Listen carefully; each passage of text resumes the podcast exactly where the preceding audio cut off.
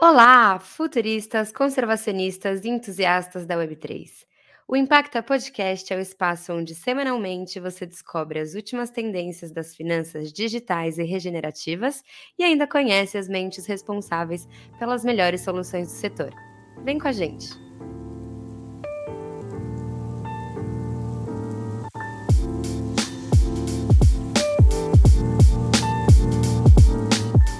Oi, Gustavo, tudo bem? Tudo bem? Tudo bem, Rafaela? Sim, é um prazer te ter aqui com, conosco, né, hoje para gravar o nosso 13º podcast da Impacta. A questão energética é uma questão que a gente vem estudando há muito tempo, foi, foi um dos primeiros setores, na verdade, até que a gente se desdobrou quando a gente começou a pensar em impacto. É hoje, com certeza, uma das grandes vertentes, das maiores forças quando a gente está considerando esse movimento né, de finanças generativas é de onde vêm os tokens que a gente considera às vezes mais interessantes, os protocolos mais interessantes. Então, é um prazer ter esse episódio exclusivamente dedicado à energia com você. Gostaria de pedir que você que você se apresente, né, conte um pouquinho da sua história, quem é você, né, qual é o seu percurso, como você chegou até onde chegou hoje. Legal, obrigado, Rafaela. Igualmente, prazer estar aqui. É, eu eu comecei a, a, minha carreira fazendo engenharia elétrica tá na PUC do Rio de Janeiro, tá? E, e durante esse essa ali no meio do, da engenharia comecei a fazer um mestrado no, no Instituto de Matemática Pura e Aplicada, é o IMPA, tá? um mestrado de, de economia matemática. Fiz um outro mestrado também na PUC de pesquisa operacional na área de energia elétrica também, no setor no setor é, engenharia elétrica. Né? E depois fiz doutorado também na PUC em engenharia elétrica também em pesquisa operacional. Comecei a trabalhar numa consultoria famosa na área de energia chamada PSR. Fiquei trabalhando lá quatro anos. E ali é, eu brinco ali que é, a, é a, entre a academia e a indústria. Tá? Ela, ela fica, ela, ela mora ali entre esses dois mundos ali. Então ela faz muito bem essa essa ponte, leva o conhecimento da academia para a indústria e vice-versa. Né? Então eu fiquei quatro anos, depois eu trabalhei na Eneva, tá, uma geradora de energia, é, a gás natural, e tinha diversos projetos também renováveis. Né? É, fiquei seis anos lá, depois vim para a Bolt em 2016 e estou até hoje aqui, na, tudo, então tudo na área de energia. Então toda a regulação, comercialização, projetos de geração de energia, foi onde eu fiz minha carreira. Então, essa foi a, a, a minha trajetória até aqui. É lindo ver toda essa experiência que se agregou né, no mercado de energia até essa ponte entre a área acadêmica e a execução.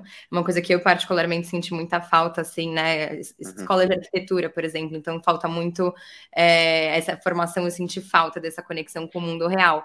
E aí, depois de toda essa experiência que você teve, Gustavo, conta um pouco pra gente qual que é a proposta de valor da Bolt e também como que essa iniciativa é aplicável para o mercado de energia no Brasil. E aí, já entrando no gancho, a gente queria saber como que funciona o lado de cripto também da Bolt. Qual que é a proposta que vocês trazem para o mercado? Ah, legal. Então, assim, a proposta de valor da Bolt, ela, a gente é, cria soluções energéticas tá, para os diversos agentes do setor. Então, por exemplo, consumidor, né? Consumidor, a gente tenta trazer a energia mais barata para ele, tá? dar previsibilidade. Tá? O mercado de energia é um mercado muito suscetível à volatilidade. Tá? Você vê a guerra na Ucrânia, na Rússia, isso impacta diretamente aqui o setor de energia. E no caso do Brasil, especialmente, as chuvas. Né? Você, se você tem um ano que chove bem, o preço de energia é barato, mas se você tem um ano que não chove tão, tão bem, isso tem ocorrido por mudanças climáticas no mundo inteiro. No, desde 2013 a gente tem é, tido anos assim com extrema seca aqui no Brasil. Então, pro, para o consumidor, o consumidor vai construir uma fábrica, uma indústria, né? ele, não, ele não quer ficar sujeito a essas volatilidades do preço de energia. Ele quer simplesmente comprar energia ao preço mais barato, a um preço previsível e poder explorar o seu negócio né, da maneira independente. Então a Bolt ela provê essa previsibilidade para os demais agentes do setor. Tá? Para o gerador também, então ele, isso não só o consumidor, o gerador é, às vezes precisa de algum head, a Bolt provê isso para ele. Então essa é a proposta de valor da Bolt, é oferecer soluções de energia para todos os agentes do setor de energia. E aí a, a pergunta é como que funciona isso, os tokens né, de energia né, da Bolt, né, essas iniciativas de cripto? A gente viu o seguinte, que o mercado de token é um mercado que funciona muito bem para o varejo. Tá? Já o mercado de energia, o mercado de energia é, que a Bolt atua tá, é, originariamente, é um mercado de grandes empresas. Tá? Então você vê que a, o mercado de capital de varejo foi o que a Bolt fez aqui. Tá? A gente emitiu um token via o mercado Bitcoin. Tá? Esse token está lastreado num contrato de energia. Então a gente conseguiu captar um, um, com investidores do varejo do mercado de capital um dinheiro é, competitivo, ou seja, barato, para a gente prover isso para o mercado de, de energia. E também dá acesso ao. ao são, é, é, mão dupla, né? Primeiro você pega o, os clientes do varejo, do mercado de capital, com é, um, um, dinheiro relativamente barato, é bom para eles, porque eles têm uma série de isenção fiscal. É bom também para as empresas do mercado de energia, porque você consegue capital mais barato. E você também dá acesso a esses investidores do, do mercado de capital, né, de varejo, ter acesso, em pessoa física mesmo, né, ter acesso ao mercado de energia. Então, essa foi a, a beleza aqui do, desse token de energia. Foi o primeiro do Brasil. É um token baseado em ativos é, de energia, tá? tem um contrato de energia lastreando. Então, é um super seguro. Para o investidor também é um, é um investimento é, rentável e seguro. Pouco risco e, e boa rentabilidade. Então, é, essa, esse token, eu, eu digo que a gente democratiza o acesso ao mercado de energia, que uma pessoa física não teria acesso, e também é, você traz a competitividade desse mercado de varejo de capital para o mercado de energia. Então, é isso, essa foi a, a, grande inovação do token da Bolt. Agora tem outros tipos de tokens tá, que a Bolt está tá criando junto aí com o mercado Bitcoin e outros players aí do, do, do mercado de cripto. É, mas esse foi um inovador, foi um, foi um token praticamente de renda fixa que a Bolt criou junto com o mercado Bitcoin. Antes da gente entrar especificamente nessa questão da renda fixa, que eu acho que talvez seja uma das mais interessantes, assim, eu queria tentar ir um pouquinho para o chão, para deixar um pouco mais tangível para quem ouve a gente como funciona, né? Então, quando, uhum. por exemplo, você diz a Bolt provê soluções para diversos setores, inclusive focando muito em resolver esse problema da volatilidade. Você poderia dar nomes para cada um dos stakeholders e dizer de fato assim como isso resolve? Por exemplo, eu sou um consumidor. Ah, ótimo, ótimo pergunta. Assim, e, e, explicar assim, tá? Se você é esse player, é isso. Se você é esse player, é exatamente isso. Em termos gerais, tokens né, de arrecadação e disposição, acho que é mais fácil de entender, mas queria um pouquinho para o prático. Ah, legal. Então, vou, vou citar um exemplo, né? Ou seja, sempre com, quando você é, um exemplo sempre é bom, é um, muito elucidativo. Então, um exemplo aqui. Ano passado, tá? E, e aconteceu isso em 2014 também. O que aconteceu? Uma indústria, tá? É, diversas indústrias, principalmente de Minas Gerais, que, que são eletrointensivas, tá? Grandes mineradoras, por exemplo, né? elas é, tinham contratado energia, tá? Porque se o preço, se o preço da energia sobe muito e você não contrata energia, você eventualmente vai ter que desligar a sua fábrica, tá? Porque o seu negócio passa a não ser tão rentável, você passa a ter prejuízo, então você vai ter que desligar a fábrica. Em algum, alguns casos aconteceu isso, tá? O, a, a, a indústria não tinha contratado energia aqui, por exemplo, com a Bolt, tá? E não tinha um preço fixo ali, estava sujeito a, a esses picos do mercado, né? Uma vez que você contratou energia a um preço fixo, a Bolt vai te entregar aquela energia naquele preço e ponto final. Se você não contratou essa energia, você fica sujeito às, às variações do mercado. Então, em 2014 e em 2021, a gente estava em situação muito crítica no setor elétrico brasileiro, né? inclusive com muita seca mesmo, não estava chovendo adequadamente, e, e existia até é, alguma, algumas conversas se o Brasil ia racionar energia, se ia ter apagão, etc. Né? E nesses dois períodos, o que, que algumas in, é, indústrias fizeram? Eles tinham contratado energia, tá? Nesse caso. Então, quem não contratou energia não, não vai ter que desligar de qualquer maneira. Agora, quem contratou energia, né, ele pode, ele, alguma, ele de alguma maneira, ele desligava a sua, a sua produção, tá? A Bolt ia lá e fornecia energia para ele aquele preço, tá? Por exemplo, 200 reais, só para a gente ter um, um exemplo aqui. E ele vendia, como ele não estava consumindo, né, porque ele desligou a fábrica, ele vendia essa energia a 800 reais em 2014, por exemplo. Então, às vezes se tornava mais lucrativo ele desligar a, a fábrica dele, tá? E é, vender essa energia no mercado, pode ser para a própria Bolt. Né? Então, ele comprava 200 e vendia a 800. Então, ele tinha um lucro é, muito bom. Mas, bom, e por que, que isso é bom para o pro, pro setor? Uma vez que a gente está numa num pré-racionamento, que era o caso de 2014 e de 2021, né? Você, se viesse mais um ano bem seco, o governo ia ter que tomar alguma atitude, né? É, você desligar uma fábrica é bom para o sistema, ou seja, você está é, deixando o sistema com mais folga. Tá? Então, basicamente, esse, esse, é um exemplo concreto que aconteceu em 2014, tem diversas matérias de jornal. Em 2021 também, você, é, a fábrica era mais barato desligar do que produzir energia tanto que se ela tivesse contratado ou não. Né? Se ela tivesse contratado, ela ganhava dinheiro. Se ela não tivesse contratado, ficava inviável ela, ela produzir, ela produzir o, a, o produto da indústria dela através da energia que estava muito cara. Né? Então, esse é um exemplo concreto que você vê que o mercado se ajusta ali e você traz mais folga para traz mais oferta de energia diminuindo a demanda, né? Nesse caso, né? você diminui a demanda, então você fica mais folgado ali para atender o balanço de oferta de energia do, daquele momento. Né? Mas aí no caso dos tokens de vocês, as pessoas usam o próprio token para fazer essa compra antecipada de energia?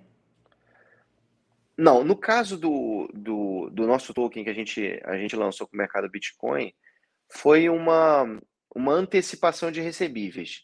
Tá? Então, o mercado de crédito, em qualquer economia, é um mercado muito importante, tá? é, um, é quase uma engrenagem para a economia. Né? E o Brasil, em, em, comparação a outros mercados, né, ele ainda é, é, crédito é muito restrito aqui no Brasil. Tá? Então, a, as grandes empresas têm acesso a crédito. As pequenas e médias não têm muito acesso a crédito.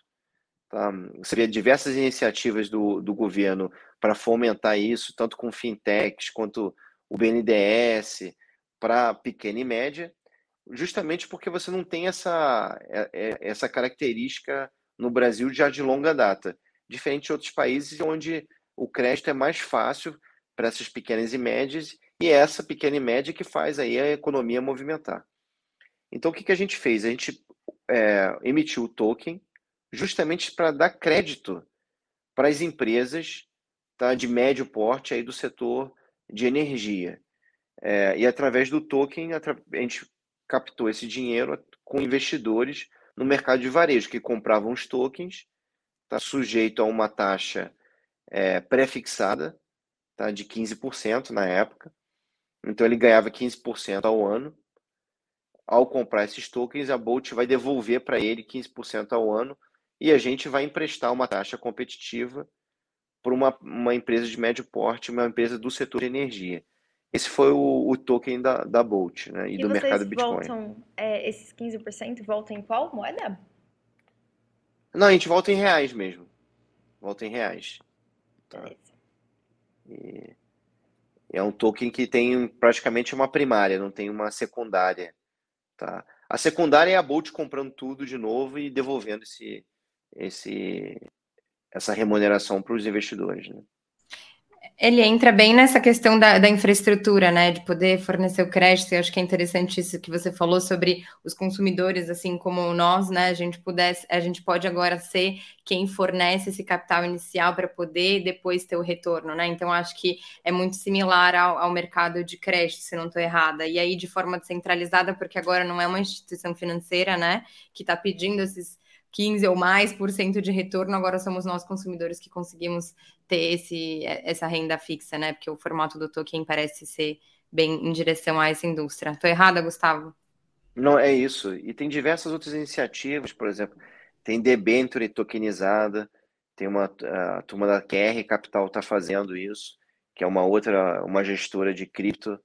É, é, então, essas debêntures de infraestrutura, você tokenizar isso, você dá acesso ao, ao pequeno investidor a ter um, a um título é, seguro tá, e com uma boa rentabilidade. E também uma debenture de infraestrutura é uma operação de crédito. Né? Então, é, esse token de energia inicial que a gente fez foi de uma operação praticamente de crédito, se dá crédito barato para empresas no setor de energia. Né? Boa, muito interessante. E aí, como né, esse token de vocês ele tem esse formato mais similar, né, onde renda fi, fi, fixa e também com esses instrumentos de mercado um pouco mais tradicionais, se a gente for falar de financiamento de infraestrutura, e como que você vê a grande diferença entre, entre tokens de energia que já estão no mercado, né? Então, principalmente a gente já vem estudando Power Ledger, é, também a Energy Web, que, é, bom, a gente entende o mecanismo, mas aí se você conseguir elucidar um pouco a diferença entre esses tokens de energia para quem está ouvindo a gente ia ser muito legal. Exato. O que, o que acontece aqui no, no setor elétrico? Né? No setor elétrico, você tem toda a energia, ela é liquidada num, numa câmara de comercialização de energia elétrica, tá? Que ela, então ela faz essa, esse balanço. Mas por que, que você precisa ser. Então, é um balanço no, no setor de energia, é um balanço centralizado. Né? é, o token, toda a, a ideia do blockchain é você fazer esses mecanismos descentralizados e dando confiança, a mesma confiança que você tem nessa câmara, você dá para o setor. Né? Então, o Power Ledger, por exemplo, ele vai nessa linha. Você consegue transacionar energia peer-to-peer. Se é um Gustavo quer mandar energia para a Rafaela, ela, ele pode fazer isso diretamente para a Rafaela, não precisa passar por um, um ente centralizado. Tá? Aqui no, no token que a Bolt fez, ela é um mercado puramente de crédito. Tá? Ela, ela não transacionou a energia de fato. Tá? Ela simplesmente, é, a energia se serviu como lastro para o investimento do pequeno investidor. Tá? Esse foi o, a, a inovação que a gente trouxe aqui para o mercado.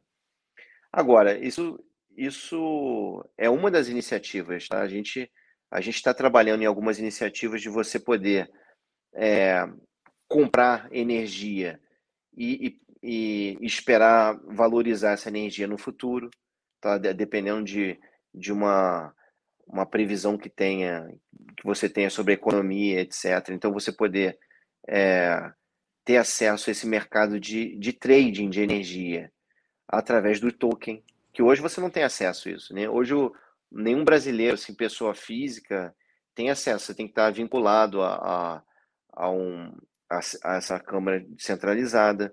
Você tem que ter é, autorização da ANEL para poder fazer uma compra de uma energia, tá? É, isso no Mercado Livre, né? E através do token você poderia ter acesso a isso com montantes pequenos, tá? E, e você novamente você não, não precisa estar tá vinculado a um agente centralizado. Isso é uma, uma iniciativa, tá? E aí isso aí não seria renda fixa, isso aí seria uma renda variável mesmo. Tá? Seria uma, uma aplicação variável, mais em não seria uma receita, uma renda fixa, seria uma renda variável. Outras coisas que a gente está trabalhando é no mercado de geração distribuída. Tá? Então, o mercado de geração distribuída ele é novo no Brasil, tá? ele vem se aprimorando. Tá? É, em dezembro de 2021, teve uma lei promulgada aí pelo governo, muito importante para o setor de energia de geração distribuída, e é onde você vai fazer pequenas, onde o Power LED mais atua na Austrália, tá? Em outros em outros outros sistemas, é exatamente na área de geração distribuída do Brasil. Tá? Então, a geração distribuída é o quê? Você colocar pequenas usinas tá? de 5 mega até 5 mega, megawatts. Essas usinas elas vão ficar, por exemplo, vinculadas à Enel aqui em São Paulo, a Light no Rio, a Semig em Minas Gerais e assim por todas as distribuidoras do Brasil. O que, que acontece quando você faz isso? Você coloca uma usina, por exemplo, vamos citar o caso da, da Semig, né? lá no, em Minas Gerais. Você coloca uma usina conectada à Semig e a Bolt, tá, que colocou essa usina conectada à Semig, vai poder vender energia para os consumidores de baixa tensão da Semig. Então, poderia vender para casa das pessoas de, de, Minas Gerais, de Belo Horizonte, que estão conectadas à Semig. Qual a vantagem disso? A vantagem é que é uma energia barata, tá? é mais barata que a da Semig. E a segunda vantagem, dependendo da pessoa, é a primeira vantagem, é que é uma energia limpa. Né? Então, essa área de geração distribuída, você um token para isso é fantástico, porque você já está no varejo, tá? Aí você, você, Rafaela, poderia estar tá comprando um token dessa e, e, consumindo essa energia limpa. E esse token é mais barato ainda do que a, a energia que você paga para a Semig. Então é uma, é uma vantagem fantástica. É, isso, tá, isso vai para todo, isso já vale para todo o Brasil, tá? A gente está a Bolt está a gente está em Minas Gerais, Rio de Janeiro a gente começa no final do ano, as usi, algumas usinas lá. Tem Goiás, tem em São Paulo também, Bahia. Então a gente está olhando todos os, os estados do Brasil e a gente começa principalmente para os estados que o consumidor paga mais caro. Tá? Então você, você dá um benefício ali para ele, é, que também é um bom benefício para a usina. Então é um ganha-ganha.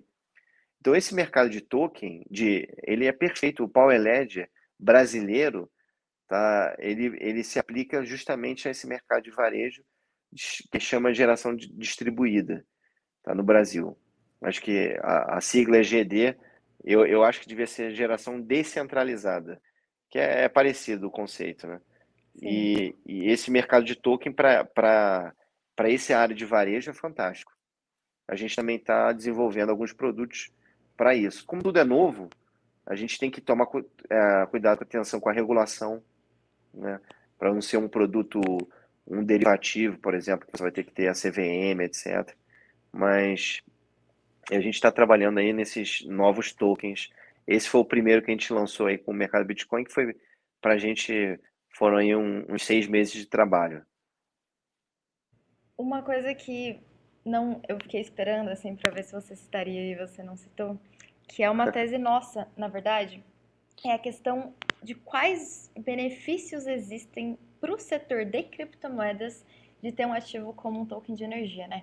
Que, por exemplo, quando você diz da possibilidade de pessoas físicas investirem, por exemplo, em energia, né, e esperar o processo de valorização, o que a gente sempre pensa aqui dentro é quão poderoso isso seria considerando a ciclicidade do mercado cripto, né? Então, o que a gente teve agora? O mercado inteiro caiu por conta das políticas monetárias, né? E a energia subiu.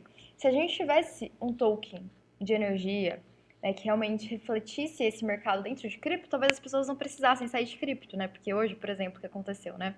Hoje não, nesses últimos meses, o que aconteceu foi, o mercado caiu, tu precisa achar um outro investimento, tu sai e vai, talvez para o mercado tradicional, vai para renda fixa, é para várias coisas fora do mercado de cripto, né? Se você, por exemplo, está, tem as éticas alinhadas ao mercado de criptomoedas, mas tem dentro deles alguns tokens que possibilitam uma exposição descorrelacionada com o do Bitcoin, isso para a gente tem um potencial realmente absurdo em termos de pressão de desenvolvimento do mercado cripto.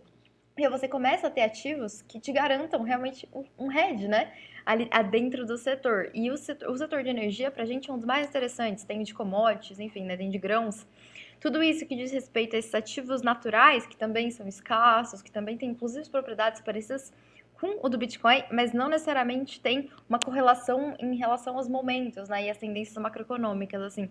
Então, é legal ver que vocês estão olhando para outras coisas, né, ter saído com essa, com essa, com essa exposta, ou ter saído, na verdade, com esse mecanismo de renda fixa, acho que realmente permite um atrativo, considerando o momento do mercado, realmente foi um time bom, né? Nesse sentido em que está todo mundo olhando para renda fixa, está olhando para o trade das ações de PCA e etc. Então, acho que isso é, foi um time muito feliz, assim, de vocês, de terem, de terem lançado isso.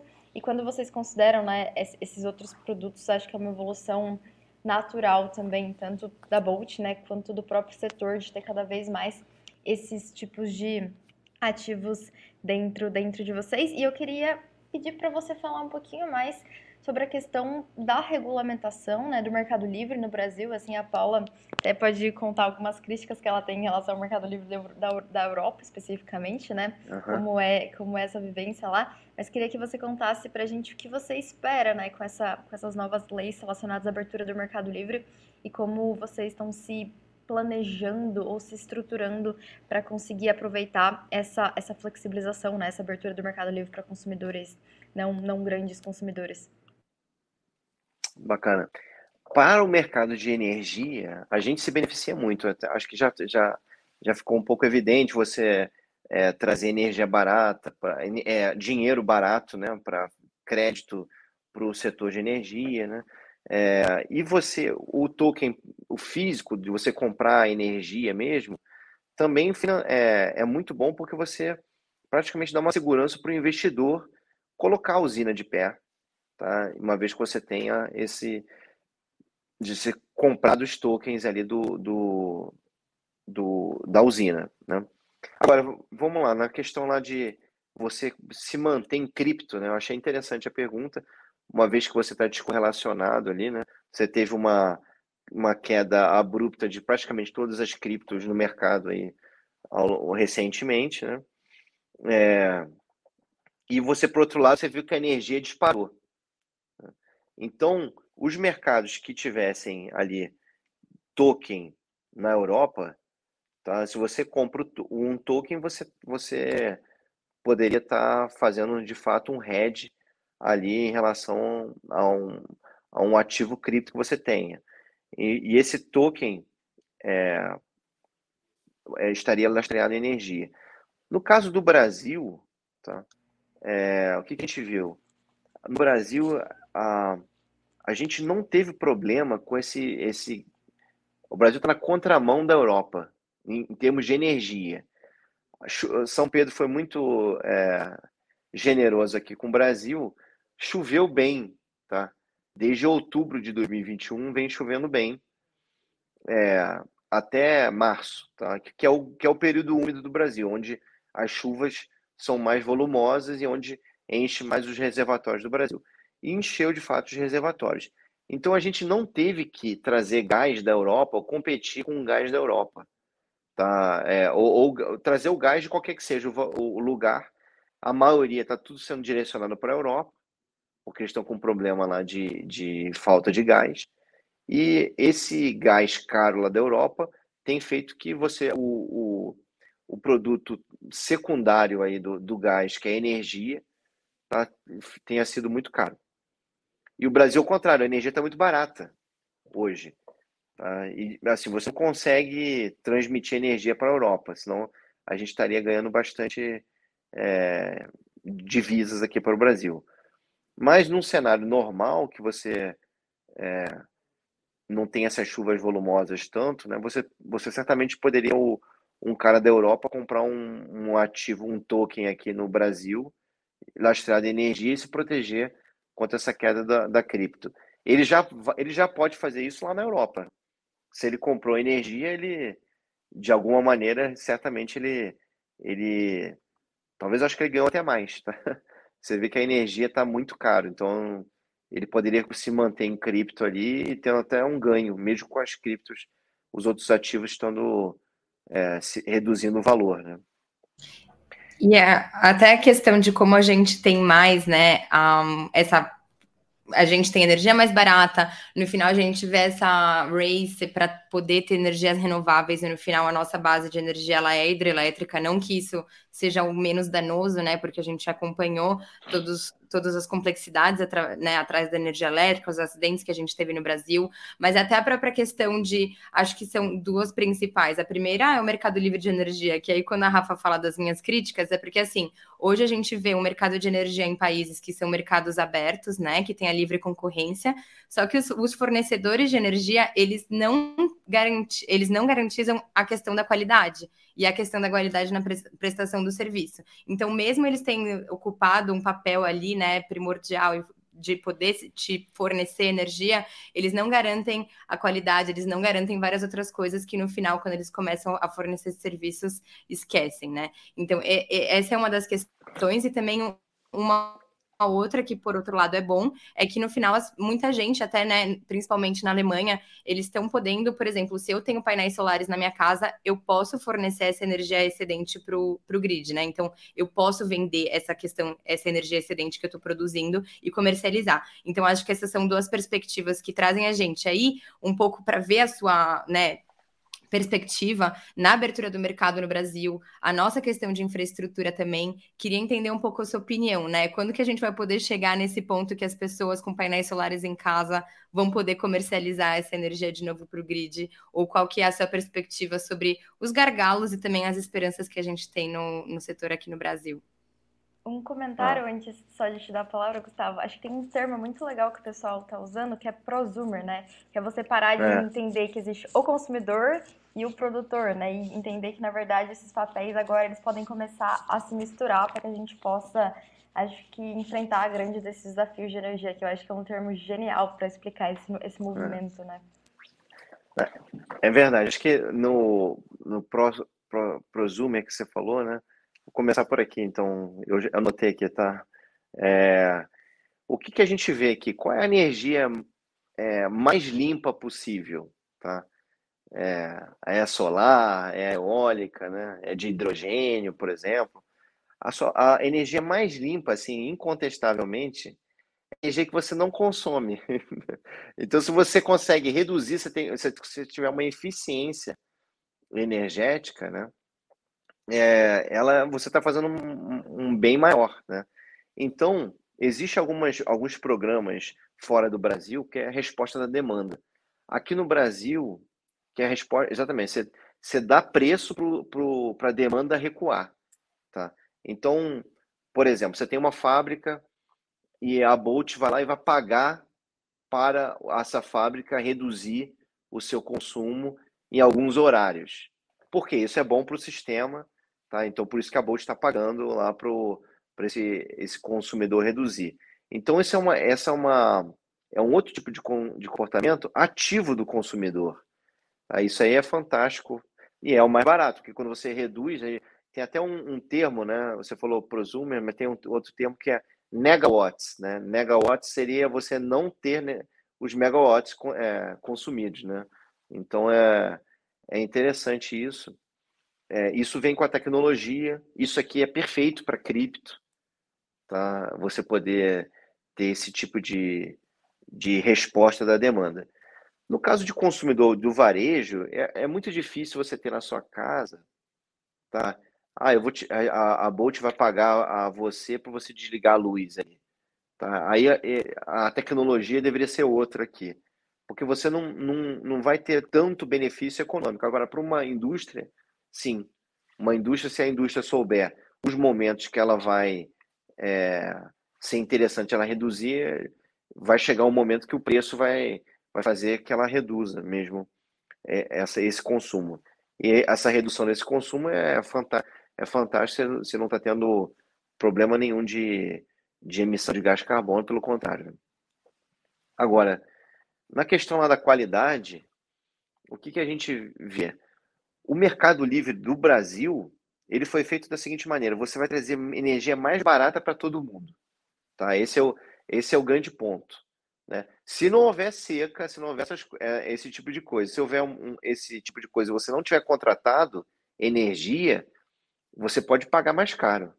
Tá? Você, você vê lá no Texas, é, que é a mesma filosofia, teve empresa, é, teve pessoa física pagando 10 mil dólares de, de, de conta de luz no mês, né? Que é um valor hum, absurdo. Agora, num cenário normal, tá? Você, todo mundo vai pagar mais barato. Agora, a qualidade da distribuição dessa energia não fica ao cargo, pelo menos no Brasil é assim, não fica a cargo do mercado livre. Tá? Então a Bolt vai trazer energia mais barata para a Rafaela e para os outros consumidores, porém não a Bolt não tem é, é, nenhuma gestão sobre a qualidade dessa energia. Quem tem a gestão dessa qualidade no Brasil funciona dessa maneira é a distribuidora. Então a Enel aqui em São Paulo, tá? a CPFL, por exemplo, ela, ela que é responsável por, entregar com qualidade para que não tenha interrupção, falte luz, etc. Essa é, é, a, é o papel do distribuidor. Então é segmentado. Isso, é, isso para a gente é bom, porque cada um fica focado na, no, no que sabe fazer melhor. E a questão de vender energia, isso, é, isso foi uma, uma pergunta interessante. Tá? Nesse mercado de geração distribuída, que é o mercado lá da, do, do painel solar no telhado, ou essas pequenas fazendas solares, ou pequena geração conectado ali na, diretamente na distribuidora, se você produz essa energia na sua casa e você quer vender, hoje no Brasil não pode. Isso, é, isso não faz nenhum sentido. Isso é um, hoje no Brasil você fica como crédito tá, para você poder usar é, no futuro. E você não, não estimula, então, aqui a, a venda. Então, o, o cara tem uma fazenda lá, tem uma casa, por exemplo, e tem um painel solar, ele produziu mais, ele fica como crédito. Ele não vai poder vender isso no futuro. Ele não vai poder vender isso no presente, tá? Ele vai poder consumir isso no futuro. Ele mesmo vai poder consumir. O que acontece? É... Vai ter uma mudança nessa regulação para propiciar já a venda. Tá? Então, creio aqui que em 2023, até 2023, a gente já vai poder vender essa, esse excedente de energia. Tá? Não tem uma data limite, está tá em consulta pública essa, essa nova regulação, mas o Brasil já está se movimentando para não só ficar como crédito, como poder vender, de fato, porque ao vender, aí você. Isso é Power Ledger, como vocês falaram, né? Isso aí é o, é o token pronto para você fazer peer-to-peer. -peer. Você produzir na sua casa, a sua conta de luz está na sua pessoa física, você vai poder vender para o seu vizinho, que não, não produz, por exemplo. Né? Só que isso tudo, tudo através dos tokens.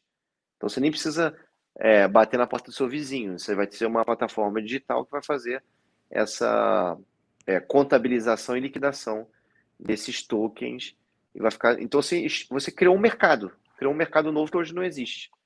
Tá podendo e beneficia todo mundo, porque o vizinho vai, vai consumir energia mais barata, energia limpa, você vai ganhar dinheiro, porque uma vez você gastou para colocar os painéis solares, então nada mais que você seja remunerado por isso.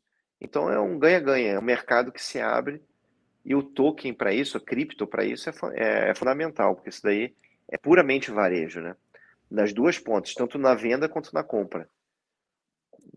Gustavo, e uma dúvida que eu tenho em relação a dificuldade e os desafios de implementação dessas novas, dessas novas formas de mercado. Já li vários artigos, por exemplo, que citam que grande parte do problema do Brasil não necessariamente seria a questão da produção da energia, né, da disponibilização do consumo, mas da infraestrutura, né, da rede de transmissão, por exemplo, né, e de ter infraestruturas que talvez sejam um pouco antigas para capac... a quantidade de energia que deveria circular. Na sua perspectiva, os desafios da abertura desse mercado, eles são mais desafios de regulamentação, mais desafios em termos de infraestrutura mesmo, física, ou ambos? Então, no Brasil, é mais desafio de regulação, ao meu ponto de ver, meu, meu ponto de vista. Por quê?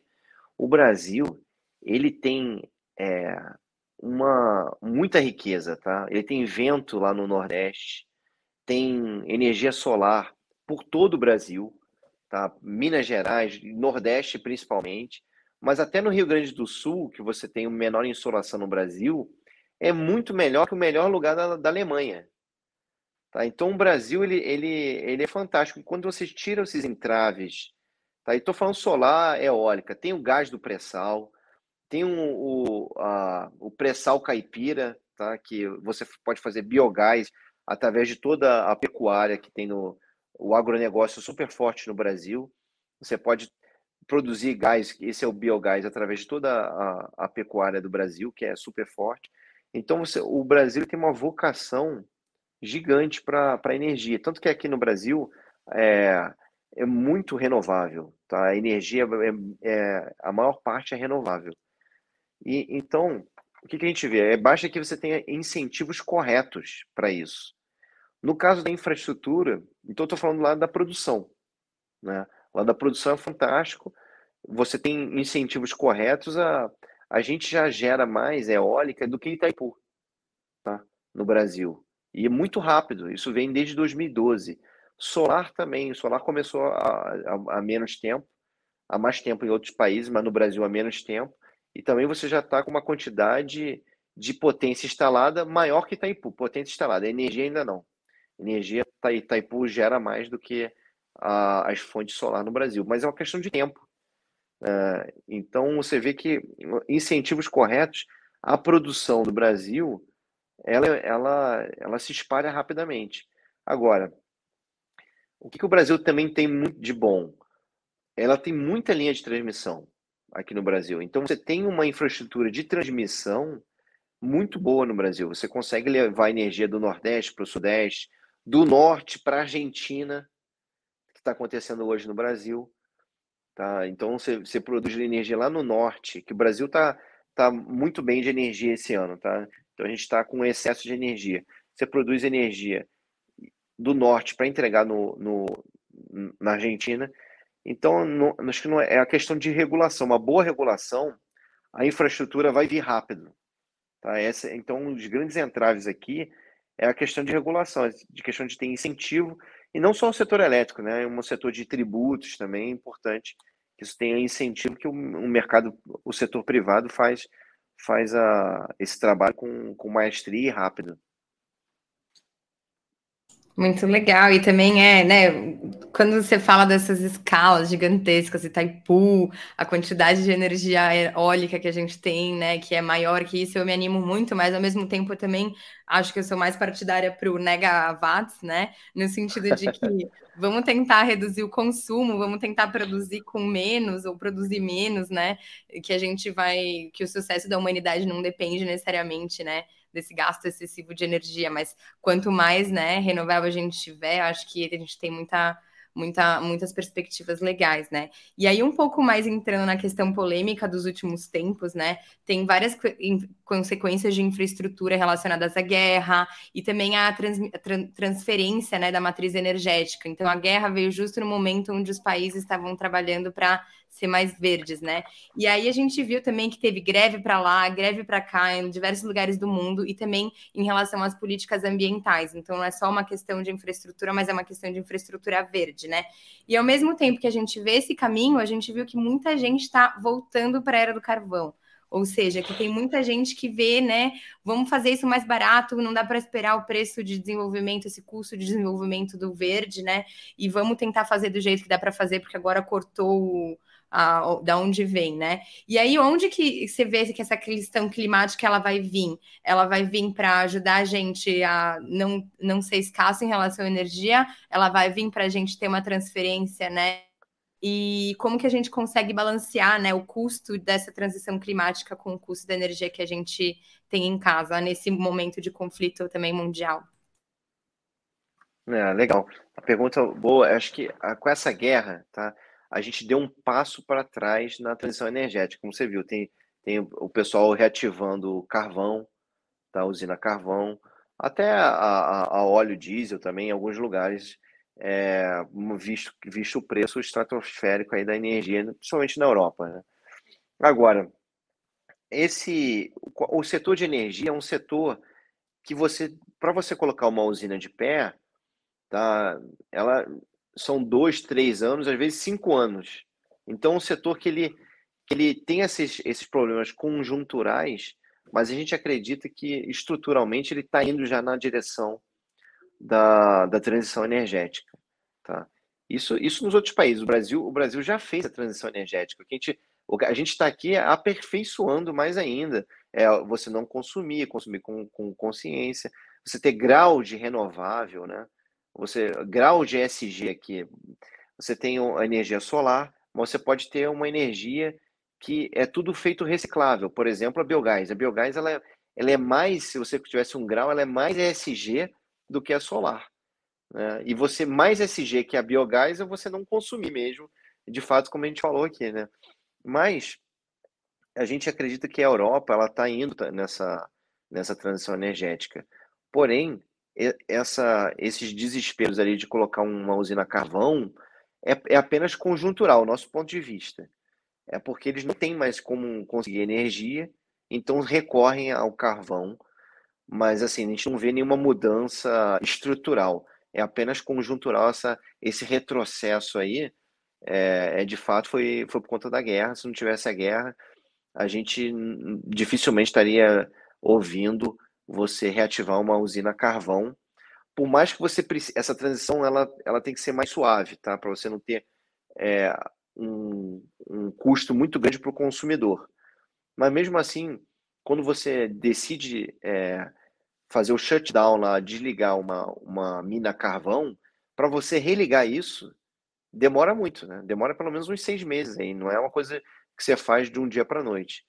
Então, se eles estão fazendo esse movimento justamente por causa da guerra, tá? a gente não vê que é um movimento que veio para ficar, é apenas temporário aí, por conta da guerra, por conta você não está tendo o gás que vinha da Rússia, tá? Você não está tendo mais esse gás e você está tendo aí uns um, um apelo desesperado do, dos governos pedindo para não não tomar banho banho quente para tentar é, economizar o máximo possível e o gás, né? E, e também a energia. Então, esse movimento aí de carvão, a gente, nossa opinião, não é que é um movimento que fez, que veio para ficar, não. É uma, uma coisa conjuntural para tentar aí combater os efeitos da guerra. Bom saber que tu pensa desse jeito. A gente com certeza espera, né, que realmente seja um, uma, um momento, né? que me preocupa um pouco às vezes é entender como muitos desses movimentos, né, eles estão gerando uma, uma pressão contrária, talvez, um pouco, né, como se a pressão ISG, que, que o pessoal chama, né, fosse uma coisa que tivesse critérios um pouco ruins, me parece, né, quando a gente teve a questão dos agricultores, por exemplo, né, ah, é mais importante tanto salvar árvores do que dar alimento para as pessoas, né, muitas vezes a gente acaba tendo esse nível de discurso sendo gerado o que me preocupa bastante, né, que às vezes talvez a gente perca alguns dos players que são mais importantes para estar com a gente, como por exemplo os agricultores, né? Mas realmente esperamos que seja que seja uma questão, como você citou, né, simplesmente conjectural. E agora, Gustavo, eu te chamo para um exercício imaginativo, na verdade, né, que a gente sempre pede para todos os nossos os nossos participantes aqui. Como você imagina o setor de energia em 2030? se você pudesse extrapolar ali nas suas tendências e imaginar o que já estaria rolando, né?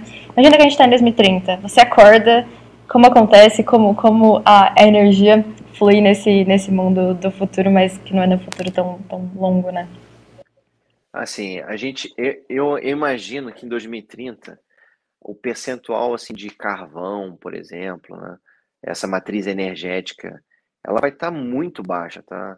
é, seja petróleo, e, e até para o movimento do carro elétrico, por exemplo, você vai ter uma maior demanda da eletricidade, e eletricidade, as fontes primárias de energia já, já estão caminhando na, na direção de ter fontes renováveis. Tá? Eu vejo também um, essas bioenergias, né? por exemplo, biogás, essas coisas, tudo reciclável. Né? É, tem energia proveniente de lixo, de agropecu agropecuária, diversos é, é, insumos que, ao invés de ser danoso para o meio ambiente, você reaproveita e você produz energia. Então, a gente vê o setor de 2030, o, um insumo aí que seria que faria ajudaria muito na transição, que ele continua sendo um combustível fóssil, mas é muito menos poluente, é o gás natural. Então a gente vê para 2030 um aumento expressivo de gás natural, uma redução expressiva de carvão, redução expressiva também de, de petróleo, né, é, de uso do petróleo, um aumento da eletricidade, um aumento da bioenergia, biogás, etc. e aumento desses, dessas é, energias que você. hidrogênio também, aumento da, de utilização da amônia, por exemplo. A gente vê então uma, uma fonte em 2030 mais limpa, caminhando aí numa direção mais sustentável é, do planeta, né? Isso é, essa é a nossa opinião aqui da, da Bolt, que a gente acredita para 2030. Demais, Gustavo. A gente também compartilha dessa visão. Espero, espero te encontrar em 2030 nesse cenário, né? E a gente acordar e ver é, isso que você acabou de, de, dividir com a gente, que a gente compartilha. E aí, deixando um pouco aqui umas palavras, né? Finais mais iniciais, que como que o pessoal pode engajar com a Bolt, é, um pouco qual, qual é a sua perspectiva também para esse cenário mais imediato e qualquer palavra, mensagem que você quiser deixar para os nossos e nossas ouvintes. A gente tem, a gente tem um podcast também, chama, chama Boatcast. A gente está é só procurar no Spotify, tá? Então a gente fala bastante aí sobre energia. E o apresentador é o, é o, é o Daniel Zuckerman. É, é, bem descontraído, é bem interessante. Então ali, ali é, um, é um momento de trocar ali com a Bolt, né? Mas a gente também tem diversas iniciativas, tá? A gente tem prêmios de inovação com, com algumas é, universidades, tá? principalmente a, a ABMAC, que é uma, é uma associação, ela tá, a gente está organizando um prêmio de inovação, então trazer a inovação de fora do setor elétrico, tá? de pessoas diferentes mesmo, né? com diferentes backgrounds, diferentes é, educação, e trazer isso para a Bolt, para o setor elétrico. Então, é, através das redes sociais, e, e, a, e futuramente a gente já está tá se, é, se equipando né, para isso. Né? A, gente, a gente abriu uma empresa da Bolt lá em BH, ela fica em BH, que é justamente para vender energia para o varejo para todo o Brasil. E, e isso é, a gente vai estar muito em contato aí com o varejo. Tá? Então, através das redes sociais, através do podcast, a gente tem todos os canais disponíveis aí para interação. Boa, muito obrigada. Obrigada. Prazer, Gustavo. É sempre. Prazer. Como, como a gente citou, foi de onde a gente nasceu, então sempre é um assunto que a gente gosta muito de saber sobre os novos desdobramentos. Legal. Impacta está sempre aberta também para ajudá-los a divulgar o que quer que vocês venham a criar no futuro e que ajude nesse Legal. processo de descentralização e de sustentabilidade né, das nossas grids energéticas do mundo inteiro, mais especificamente no Brasil. Foi um prazer e a gente se fala. Obrigado. Tchau, tchau. Obrigada, Gustavo. Tchau, tchau. Tchau, tchau.